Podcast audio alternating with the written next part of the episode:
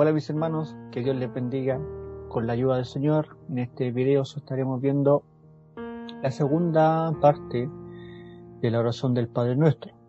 En el primer video estuvimos viendo el contexto de este mensaje que el Señor nos entrega, este modelo de oración, el Padre Nuestro, que se enmarca, ¿no es cierto?, dentro del Sermón del Monte.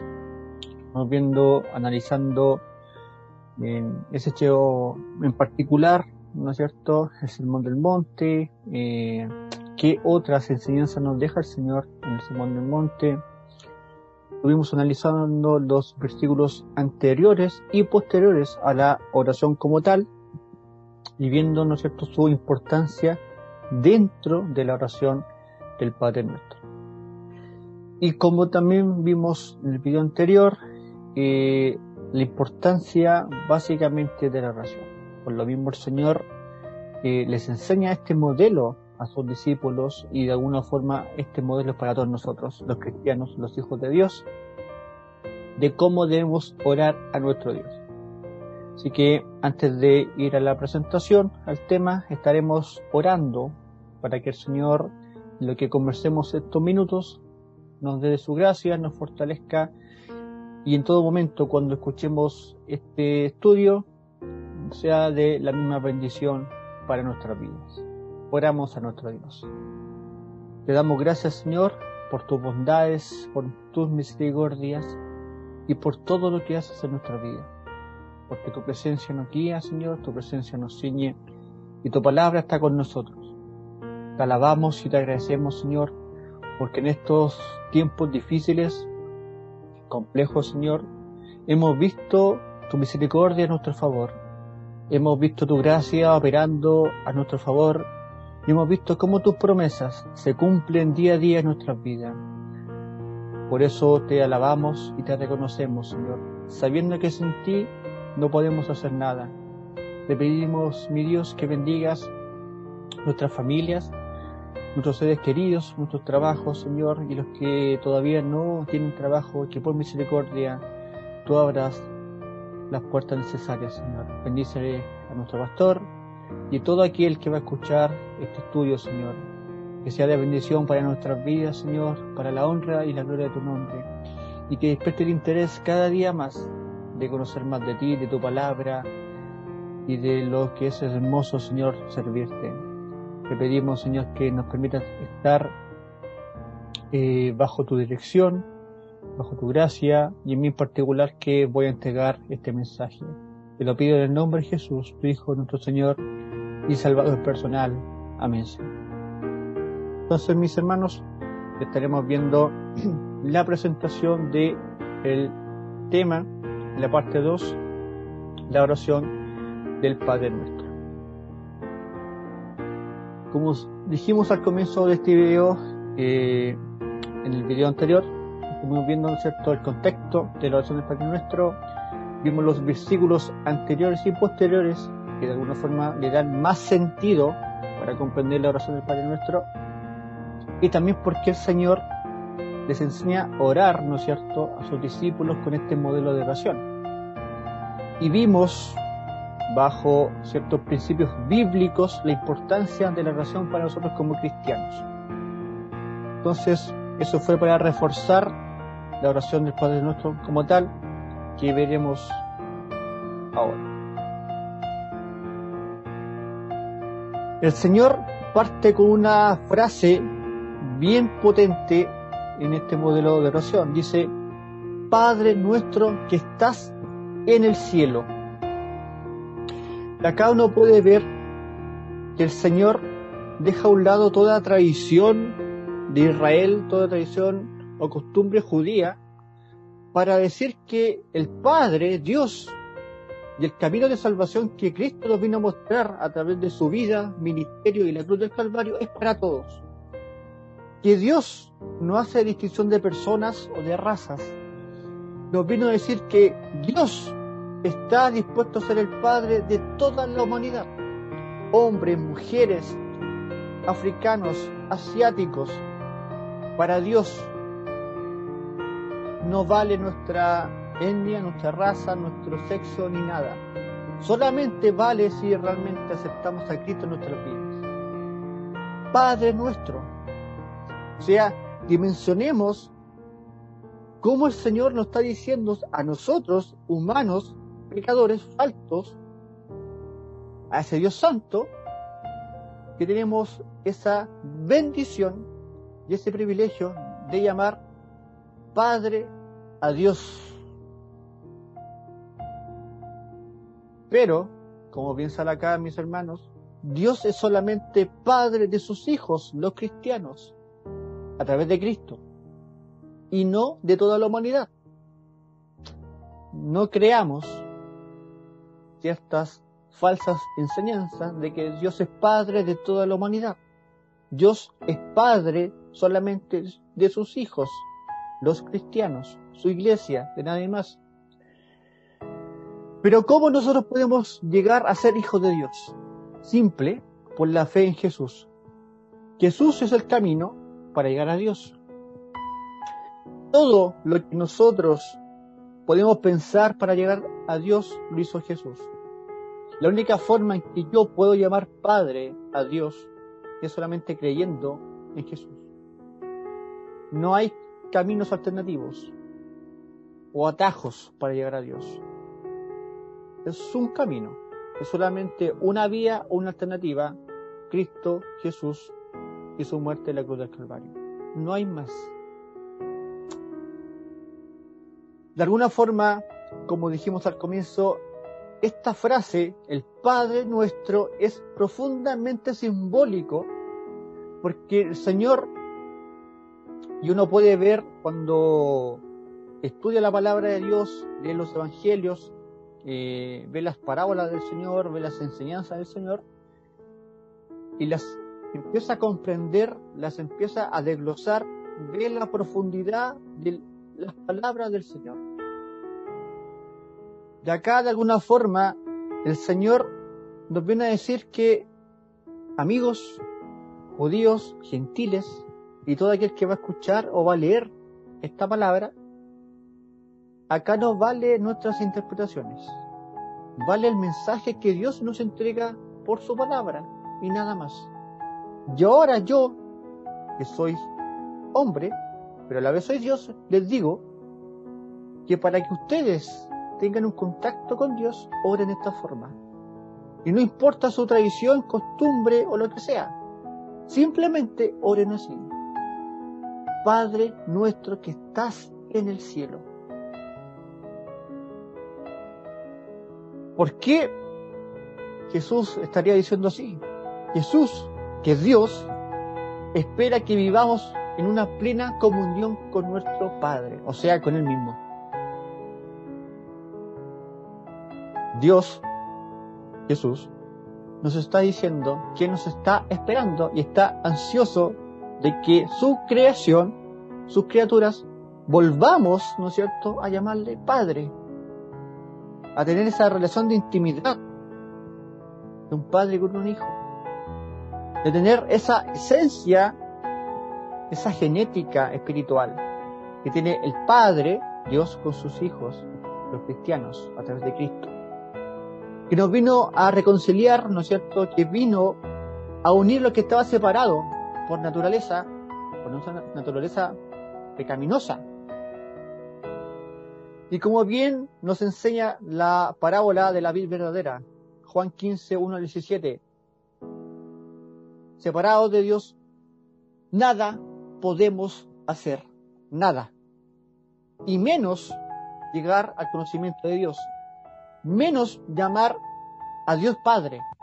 No podemos comprender o dimensionar lo que es Dios para nuestras vidas, o lo que es la palabra de Dios, o lo que es Jesús, si no está realmente esa comunión o esa fe en Jesús. Si estamos en la vida verdadera, que es Cristo, claramente, mis hermanos, si realmente está esa razón de intimidad, de comunión con Dios.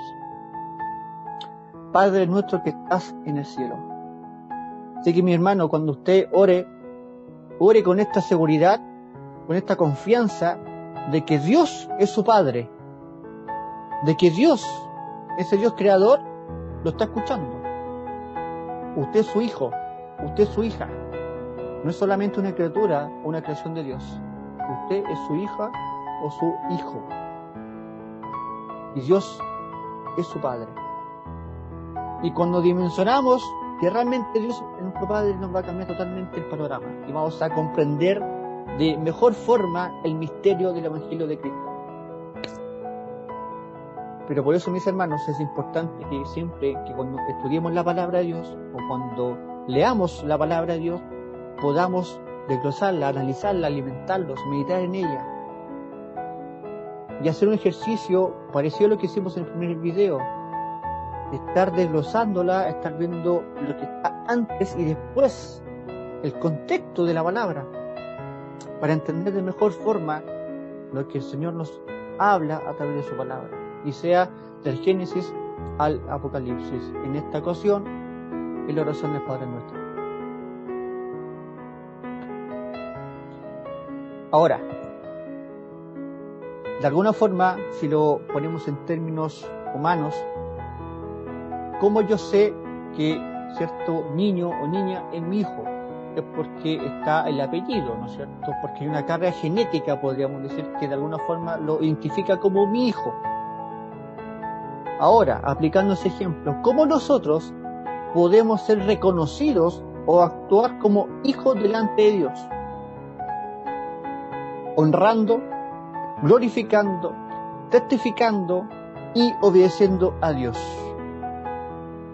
Si hacemos estas cosas, realmente somos hijos de Dios, llamamos a Dios, que es nuestro Padre.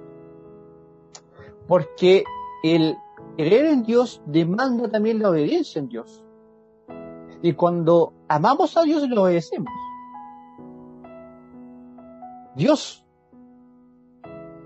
no es alguien que está indiferente a nuestras acciones, por lo contrario. Nosotros de alguna forma nos apartamos de Dios, de alguna forma dejamos de orar, de buscar de Dios, realmente Dios se siente, porque nos ama, porque somos sus hijos. Él es nuestro Padre. Usted pregúntale a su papá, a su mamá, si está contento cuando usted le desobedece, cuando no le escucha, cuando no conversa con él. Pregúntale. Lo mismo con Dios. ¿Y cuánto más con Dios, mis hermanos, que es nuestro creador, es nuestro sustentador, es nuestro guía, es todo lo que tenemos y todo lo que somos, es solamente por la misericordia de Dios. Primera Juan 3, 1 dice, mirad cuál, cuál amor nos ha dado el Padre, Dios, para que seamos llamados hijos de Dios. Por esto el mundo no nos conoce, porque no le conoció a Él. ¿Por qué la gente ve tan distante a Dios? Porque no le conoce. ¿Por qué la gente le es muy difícil creer en Dios y tener esa intimidad que nosotros tenemos como cristianos con Dios? Porque no le conocen. Es imposible, mis hermanos, que nosotros podamos eh, llegar a llamarle padre a Dios si no lo conocemos. Yo no puedo decirle padre a una persona que vi la micro. Debe estar esa relación de intimidad, esa comunión con Dios. Por esto el mundo no nos conoce. Si no conoce a Dios, menos nosotros, pues, mis hermanos vino nosotros. Pero cuando realmente estamos actuando bajo la gracia de Dios.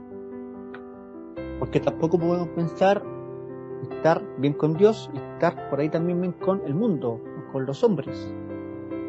Estamos bien con Dios y bien con Dios y punto, y nada más, y fin de la discusión. Por eso, muchas veces cuando estamos orando, o estamos conversando, o leyendo la palabra, escuchando una predicación, empezamos, ¿no es cierto?, a sentir algo distinto, especial, ¿no es cierto? Sabemos que el Espíritu Santo está siempre en nuestra eh, vida, en nuestro corazón, siempre está, somos templo. Pero hay momentos, ¿no es cierto?, que de alguna forma viene como algo especial, viene como una sensación distinta, un calorcito. Y tanto así, ¿no es cierto?, que de alguna forma, y como Pablo, ¿no es cierto?, el mismo Señor lo dice acá, Marcos 14, 36, la amamos a Dios como Abba Padre, o sea, papá, papito, Padre que estás ahí, Dios, mírame, soy tu hijo, Padre, escúchame, sé propicio conmigo. Pero, obviamente, no solamente el Espíritu Santo nos hace decir eso, como algo netamente simbólico o subjetivo. El Espíritu Santo, que Dios mismo, nos hace esperar en la voluntad de Dios, de nuestro Padre. Y sabemos que la voluntad de Dios, de nuestro Padre, es perfecta. Por eso, mis hermanos, nosotros, para realmente ser hijos de Dios, debemos honrar, glorificar, testificar y obedecer a Dios. De alguna forma nuestros hechos evidencian si realmente somos hijos de Dios o no lo somos.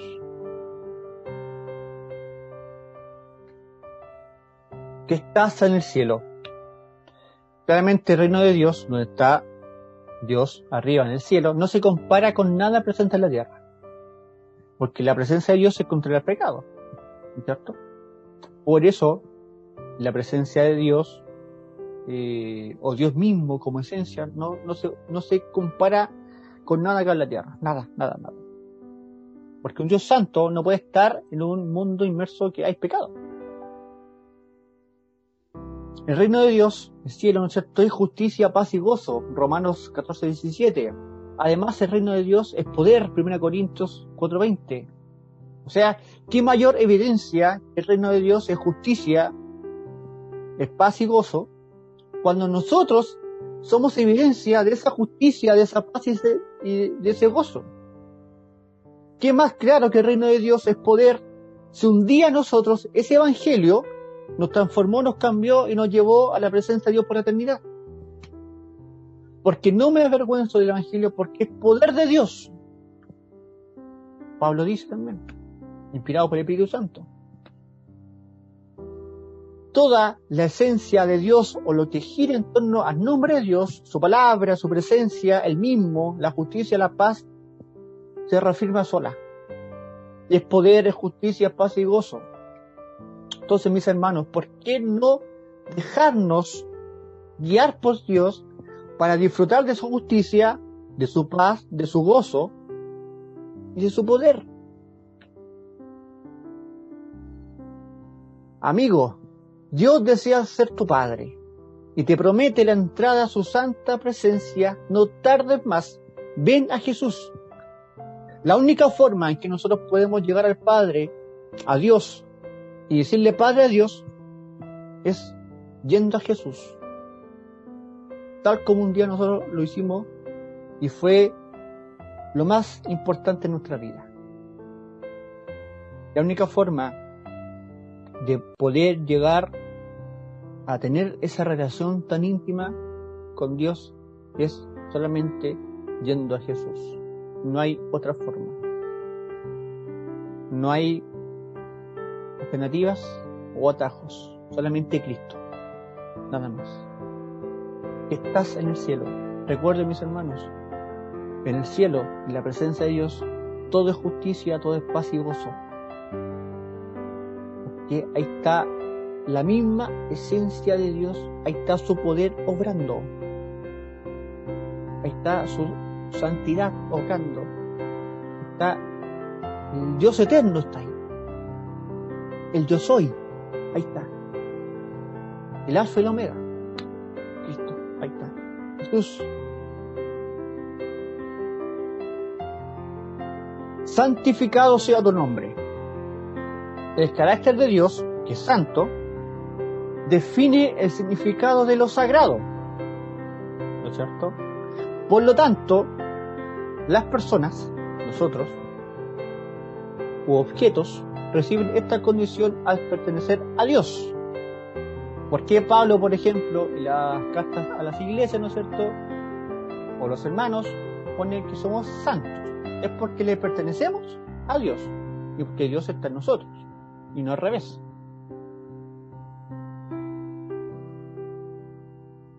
Pero, pero, la excelencia moral de Dios es el atributo que subyace, o sea, que está detrás, ¿no es cierto?, todos los atributos de Dios. Por eso Dios es tres santo. Por tanto, todos los atributos de Dios pueden ser acompañados con la palabra santo. Santo amor, santa bondad, santa justicia. Santo amor que un día nos alcanza a nosotros, esa santa bondad que un día nos perdonó, y la santa justicia de Dios que un día lo omitió a nuestro favor y tuvo misericordia. Y acá vamos a la palabra santificado. El sufijo ado denota acción. ¿Qué acción? Que nosotros como hijos testificamos la dignidad de alguien. O sea, estamos testificando y reconociendo que solamente hay alguien que es santo, que es Dios, y nadie más que reconocemos su dignidad, que reconocemos su cargo, que reconocemos la excelencia moral de Dios. Por eso Jesús le presenta esta oración a los discípulos. Santificado sea tu nombre. O sea, Jesús, Dios está reconociendo, ¿no es cierto? La excelencia moral y la santidad de Dios. Está testificando y diciéndole y diciéndonos a nosotros que solamente ahí está lo perfecto, ahí está el blanco y nada más. Aquí no valen culturas, tradiciones, costumbres ni nada. Nos valen nuestros conocimientos, estudios, la familia, si nacimos dentro de la iglesia, no vale nada. Simplemente vale lo que Dios nos dice que vale y nada más. Ahora, ¿cómo nosotros podemos llamar a santo Dios siendo pecadores. O cómo Jesús nos enseña y decir, santificado sea tu nombre. ¿Cómo podemos hacerlo nosotros que somos pecadores? Porque uno puede entender que Jesús es Dios mismo. Y tiene esa libertad para decir al Padre, santificado sea tu nombre. Porque Dios nos hizo santos mediante su santa gracia. Santificado sea tu nombre. Porque Dios nos hizo santos mediante su santa gracia, su excelencia moral. Solamente su excelencia moral pudo permitir que un día nosotros alcanzásemos la salvación mediante su santa gracia.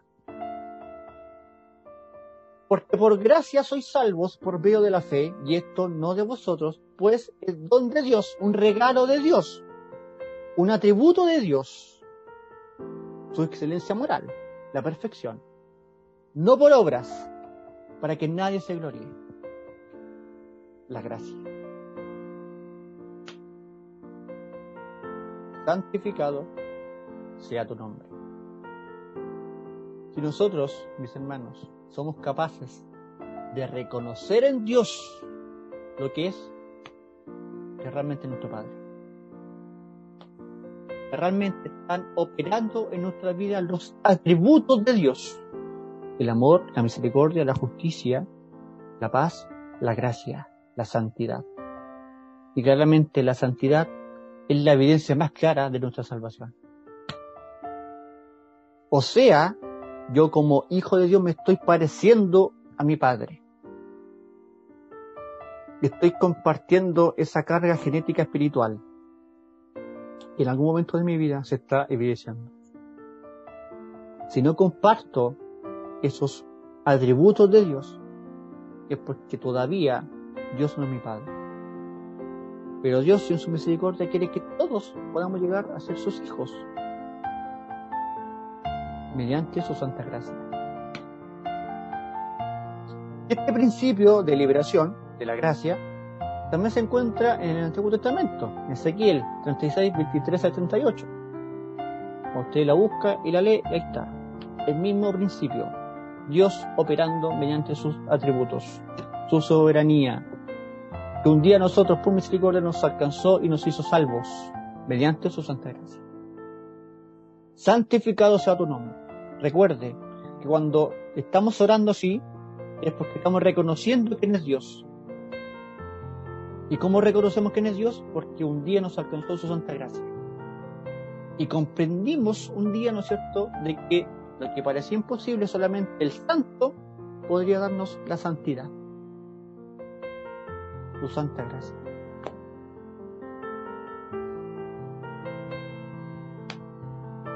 Venga tu reino. Hágase tu voluntad como en el cielo, así también en la tierra. Venga tu reino. Uno podría preguntarse, ¿habrá un lugar donde la presencia de Dios no esté?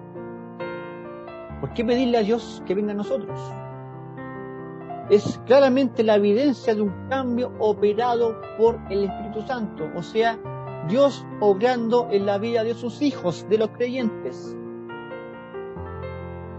Es una declaración de alguna forma de lo más profundo de nuestra alma, de nuestro espíritu, está implorando, que le está diciendo a Dios, nunca nos desampares, quédate con nosotros, quédate conmigo, es pedirle que el Señor sea el Señor de nuestras vidas. Que no solamente sea algo lejano o algo que escuchamos domingo a domingo o en las predicaciones, no, que sea una realidad, que sea evidente, que donde yo esté, Dios esté conmigo, que donde yo vaya, yo testifique y santifique el nombre de Dios. Mateo 16, 24. Entonces Jesús dijo a sus discípulos, si alguno quiere venir en pos de mí, dígase a sí mismo y tome su cruz y sígame. Venga a tu reino. Despójate de la humanidad y llénate de Dios. Está diciendo Jesús. Deja a un lado las cosas que te están apartando de Dios, lo que sea, y pide que venga la presencia de Dios a tu vida. Entrégale el control de tu vida a Dios. Venga a tu reino. Es pedirle a ese Dios santo que sea el Señor de nuestras vidas. Y si sabemos que Dios es santo y perfecto, ¿por qué no entregarle el control de nuestras vidas? Porque algo perfecto no se equivoca. En algo perfecto no hay errores. En algo imperfecto sí hay errores. Sí hay equivocaciones. Porque muchas veces estamos tropiezo tras tropiezo, caída tras caída. Porque no le estamos pidiendo a Dios que sea el Señor de nuestras vidas. No estamos pidiendo y diciendo de lo más profundo de nuestro espíritu, venga a tu reino. Dios, ven a gobernarme. Te necesito. Ven a dirigir mi vida. Ven a ordenar mi vida. Y cuando le pedimos a Dios que venga a ordenar nuestra vida, Dios lo hace. Realmente uno va viendo, va viendo cómo Dios va obrando. Y uno mira hacia atrás y empieza a analizar ciertos hechos que parecían como coincidencias o que no tenían explicaciones. Y uno puede ver a la larga hacia atrás y puede ver Dios operando, Dios obrando en la vida de nosotros. Venga tu reino. Hermano, hermana, cuando ore, siempre pida al Señor, venga tu reino. Pero antes, reconozca quién es Dios. Dígale, santificado sea tu nombre hágase tu voluntad. Es de alguna forma poner nuestras vidas en las manos de Dios. Nuestra vida completa. Es toda. No lo que yo estimo conveniente. Porque si yo estimo conveniente, Dios no me va a escuchar. Dios no está interesado en formas así. No. Porque de alguna forma, Dios es soberano. Dios no va con cosas a medias. Cuando Dios decide bendecirnos, por ejemplo, cuando nos entregó la salvación, no fue a medias. No nos dijo, está Cristo, pero va que hacer tal cosa. No, lo dio completo, el 100%. ¿Por qué no entregarle nuestra vida al 100% a Dios? ¿Por qué no entregarle a Dios el control de nuestras vidas? ¿Por qué no esperar en la voluntad de Dios? Y acá un ejemplo tremendo de cómo nosotros podemos esperar en la voluntad de Dios, la oración de Jesús en el huerto de Getsemaní, Mateo 26, 42. Jesús orando con una angustia tremenda, profunda, sabiendo lo que le venía por nosotros, y dice, si no hay otra opción, si no hay nada más que hacer, si no se puede hacer otra cosa, bueno, yo beberé esta copa. Esa copa la pido por usted y por mí. Si no se puede hacer nada más, yo lo haré. Entonces, ¿por qué no reconocer, en primer lugar, a Dios santificado? ¿Y por qué no entregarle el, el control de nuestra vida a Dios? ¿Por qué no pedirle a Dios que venga a su reino? Mientras estemos acá en la tierra, nunca podemos hacer lo que Dios o lo que a Dios le agrada. No podemos. Nunca va a ser así. Pero a medida que avanzamos espiritualmente, pedimos que venga su reino, obvio, somos más sensibles al pecado y reconocemos que la única voluntad, propósito, es la perfecta en la de Dios, no hay nada más. Nada más. La única voluntad que es buena es y perfecta es la de Dios, no hay nada más. Pablo, en Romanos 7, del 19 al 25, nos deja un ejemplo. El gran apóstol Pablo nos dice, en el fondo,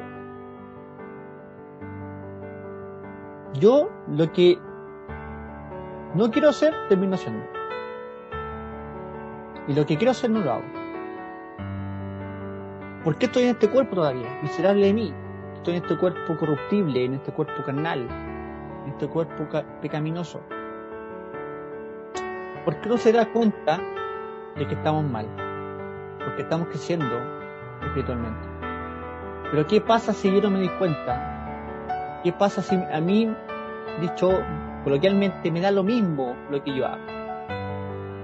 O lo que piensan de mí. Es porque realmente estamos estancados espiritualmente igual que el agua, mis hermanos. La palabra, el Señor nos dice, que su interior correrán ríos de agua viva.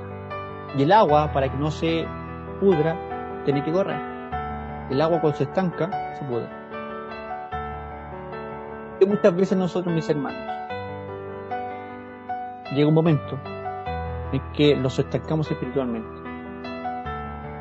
Nos apartamos en el reino de Dios. No quisimos entregarle el control de nuestra vida a Dios. Porque no quisimos esperar la voluntad de Dios. Porque dejamos a Dios para algunas cosas y no para todo. Y Dios quiere ser el Señor de nuestras vidas. Venga en tu reino. Y obviamente cuando estamos avanzando espiritualmente, cuando estamos creciendo espiritualmente, cuando estamos orando, leyendo la palabra de Dios, etc., realmente nos damos cuenta y cada vez vemos más errores en nuestra vida. Por ejemplo, una construcción, un muro, una linterna y empieza a mirar cuáles son las fallas a corregir. De alguna forma eso pasa espiritualmente también. Nos seguimos creciendo, nos damos cuenta que esto está mal, que esto hay que corregir, que esto hay que cambiar, y vamos en oración y pedimos a Dios que nos cambie esto. Pero si ya pasamos cinco años, dos años, tres años, diez años o más, estamos igual, es porque no queríamos entregar el control de nuestra vida a Dios. ¿Por qué está ese miedo, mis hermanos? ¿Por qué está ese temor? El perfecto amor echa fuera el temor. No tengamos miedo, mis hermanos. Vayamos a Dios. Vayamos a Cristo. Vayamos a reconocer y a santificar el nombre de Dios. El pan nuestro de cada día, dánoslo hoy. Nuestra dependencia de Dios es completa y debe ser siempre. No algunas veces cuando estoy en la escasez o cuando hay que apretarse el cinturón y me acuerdo de Dios o cuando estoy sin trabajo hoy recién me acuerdo de Dios y estar orando para que el Señor me, me provea. La dependencia de Dios es completa y a tiempo completo. Pero si nos fijamos en el modelo de oración del Señor, el Señor parte por lo más importante, parte por lo espiritual, y después pasa lo material, podríamos decir. Padre nuestro, va, estoy hablando, santificado sea tu nombre. Yo te agradezco por lo que eres en mi vida, por lo que has hecho en mi vida. Venga a tu reino. Dame tu presencia espiritualmente. Que se cumpla tu voluntad en mi vida. Recién, el pan nuestro, el pan de cada día, dámelo. ¿Y cuántas veces nosotros oramos al revés? Señor, me falta esto, Señor, me falta aquí, me falta allá. Señor, no tengo esto, Señor, ayúdame. Pero reconocemos quién es Dios. Dios ya lo hizo con su pueblo. Dios le provee el maná a Israel, ¿no es cierto? El pan lo alimenta eh, desde el punto de vista material, le da el pan. Pero acá el Señor, como dijimos, la necesidad más importante del ser humano es espiritual y no carnal, no de alimento, de vestimenta o material.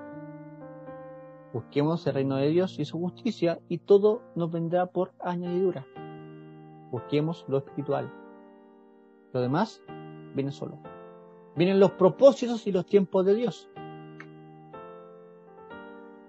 Lucas 11, de 9 al 13, Filipenses 4, 19, nos enseña que cuando realmente estamos dispuestos a esperar en Dios, Dios nos bendice y Dios nos prospera. Cuando realmente esperamos en Dios espiritualmente. Salmo 34, 10. Los leoncillos pasan necesidad y tienen hambre, más los que buscan al Señor no carecen de, de, bien, de bien alguno, perdón. Los leoncillos. Uno ve un programa de animales, ve un león, cierto? Un animal, un leopardo, qué sé yo. Y sabemos que es capaz de conseguir su alimento. Pero acá nos dice que hasta ellos pueden tener necesidades o hambre. Más los que buscan al Señor no carecerán de bien alguno, de nada. Los que buscan al Señor, o sea, los que realmente están preocupados de su vida espiritual. Que el Señor se va a encargar de lo material y muchas veces al revés. Esperamos como ser, como leso al Señor. O sea, si el Señor me da esto, yo lo busco espiritualmente. Y con Dios no se juega. Dios no puede ser burlado. El pan nuestro de cada día, danoslo hoy. Mis hermanos, Dios siempre nos va a proveer de todo lo que realmente nos hace falta.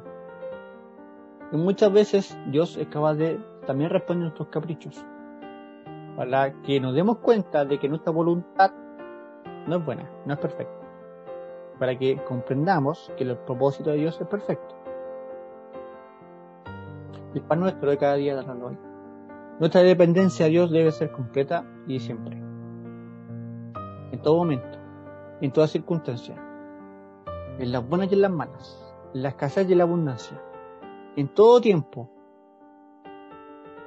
la dependencia de Dios debe ser completa y de siempre. El pan nuestro de cada día es lo Jehová, nuestro Padre, es el buen pastor. Y el buen pastor dio su vida por nosotros, para que nada nos falte. ¿Por qué nos falta entonces, mis hermanos? ¿Qué nos falta para entregar nuestra vida a Dios?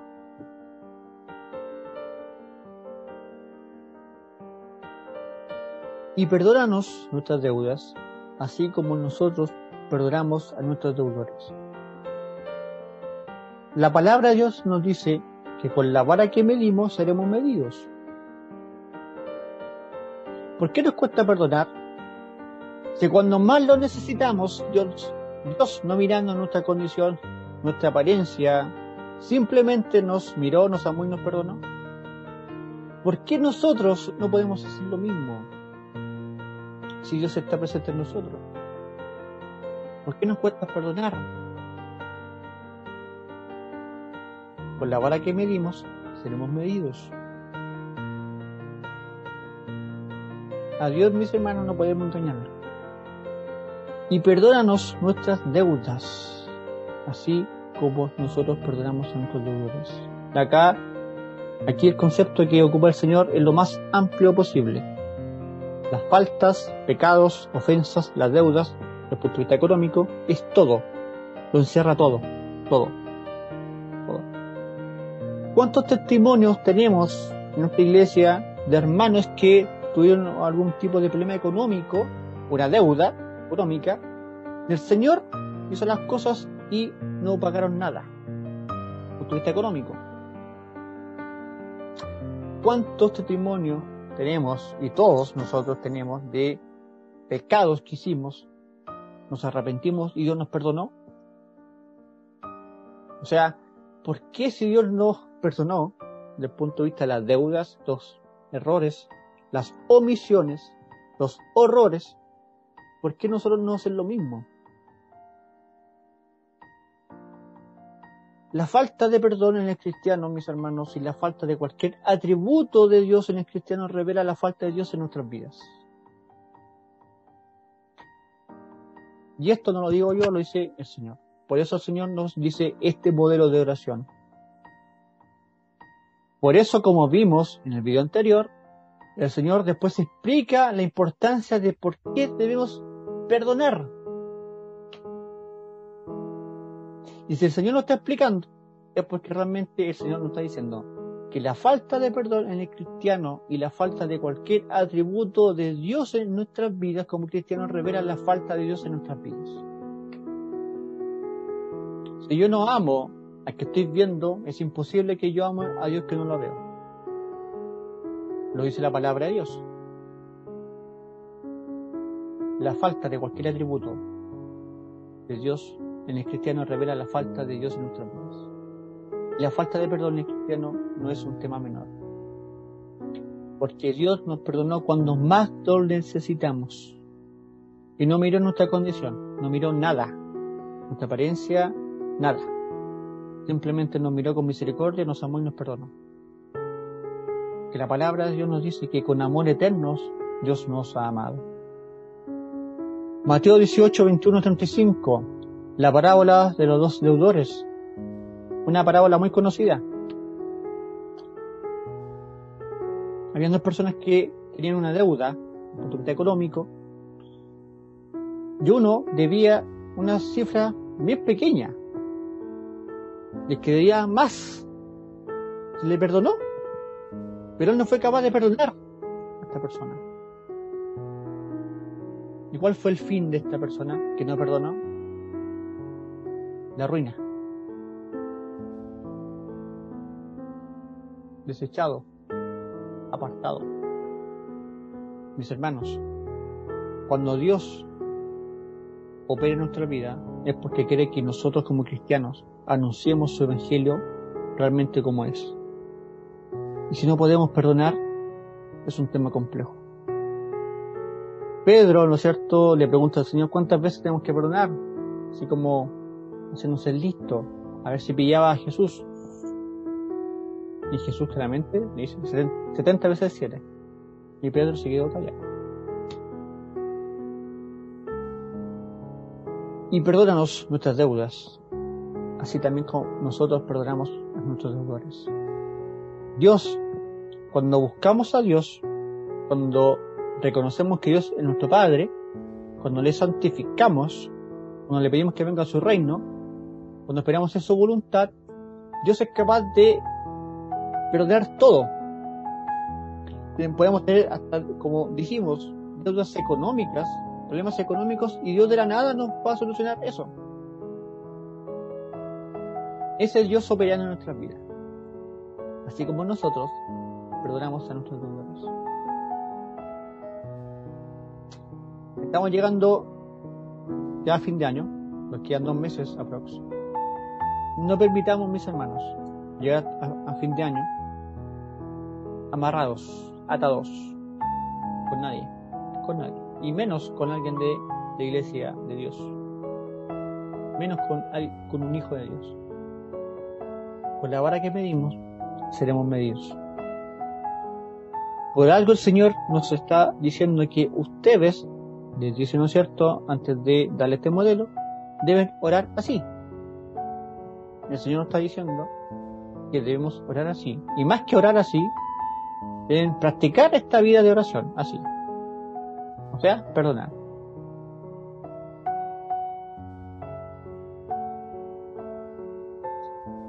Y no nos metas en tentación, más líbranos del mal.